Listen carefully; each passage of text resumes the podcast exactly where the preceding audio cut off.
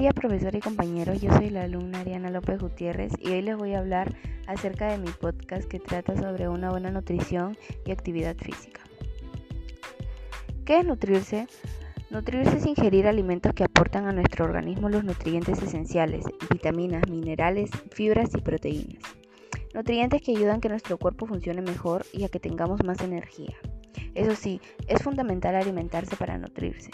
Para ello, es fundamental elegir muy bien los alimentos que nos van a ayudar a conseguirlo. Finalmente tengo una regla de oro que aunque es muy básica funciona muy bien. Todo lo que tiene vida nos aporta algo. Bueno, ¿alguna vez te has preguntado si estás obteniendo los nutrientes adecuados de los alimentos que consumes? Para tener una dieta sana y equilibrada es importante tomar las decisiones correctas, pero a menudo estas decisiones se basan en otros factores, además de la nutrición, la disponibilidad y el coste de los alimentos, el sabor y la apariencia, los gustos y aversiones personales y las prácticas tradicionales y culturales. Te voy a dar unos pasos para mejorar nuestra alimentación.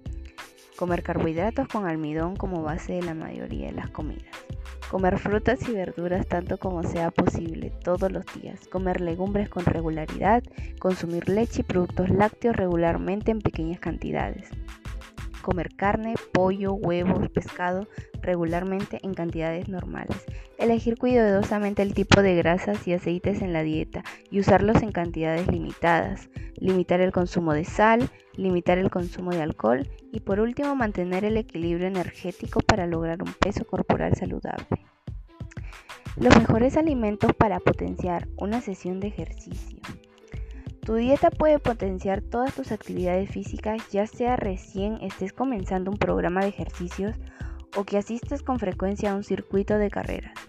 Averigua qué hidratos de carbono, grasas y proteínas saludables debes comer antes y después de hacer ejercicio.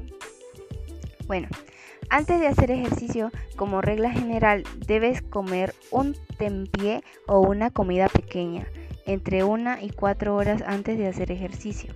Las comidas con hidratos de carbono, con bajo a moderado contenido de grasas y de proteínas son una buena opción. Los hidratos de carbono en la comida ayudan a potenciar el ejercicio, pero al contener bajos niveles de proteínas y de grasas, la digestión se acelera, lo que reduce la posibilidad de padecer molestia gastrointestinal. Por ejemplo, el yogur griego con frutas, banana con mantequilla de maní, avenas y bayas, sándwich de pavo. Después del ejercicio, debes de ejercitarse y comer un tempié o una comida que contenga hidratos de carbono como proteínas. Los hidratos de carbono ayudarán a reponer el glucógeno que se pierde en los músculos durante el entrenamiento, mientras que las proteínas aportan aminoácidos que facilitan la reparación y reconstrucción muscular. Según a la hora de que hayas realizado el ejercicio, puedes optar por un tempié seguido por una comida entre 2 y 4 horas después. O bien, puedes optar directamente por una comida. Estas son algunas ideas de tempiés que puedes comer después del ejercicio. Atún en un pan integral, leche con chocolates con bajo contenido de grasa, batido de frutas con yogur griego y queso en tiras con una manzana puedes variar tu, comida dependiendo de pues cómo quieras tu, tu dieta. Los principales nutrientes que necesita nuestro cuerpo al realizar actividad física son macronutrientes, carbohidratos. Son la principal fuente de energía del cuerpo. Proteínas. Sintetizan y reparan tejidos Colaboran con la recuperación y el crecimiento muscular y grasas, fuentes de energía y metabolismo de hormonas. Todos estos tres, los carbohidratos, proteínas y grasas, son macronutrientes. Y los micronutrientes son el calcio, el hierro, el potasio y el magnesio. El calcio colabora con la adecuada concentración del músculo. El hierro, importante para el transporte del oxígeno. El sodio equilibrio hídrico. El potasio elimina toxinas y transporte de impulsos nerviosos. Y el magnesio es un relajador corporal por excelencia.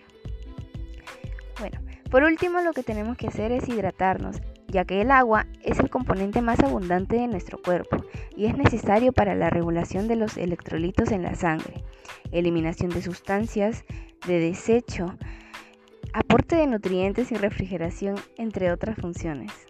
Nuestra necesidad de agua dependerá de las, de, las pérdidas por medio de la sudoración, que varían según la intensidad y duración de la actividad y las condiciones ambientales, temperatura y humedad.